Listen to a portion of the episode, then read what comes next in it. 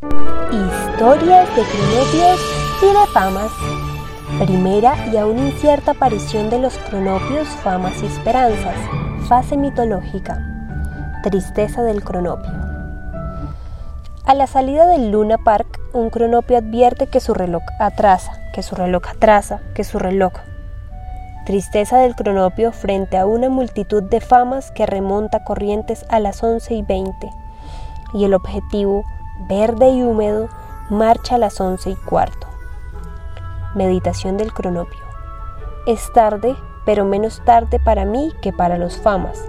Para los famas es cinco minutos más tarde, Llegarán a su casa más tarde, se acostarán más tarde. Yo tengo un reloj con menos vida, con menos casa y menos acostarme. Yo soy un cronopio desdichado y húmedo. Mientras toma café en el Richmond de Florida, moja el cronopio una tostada con sus lágrimas naturales.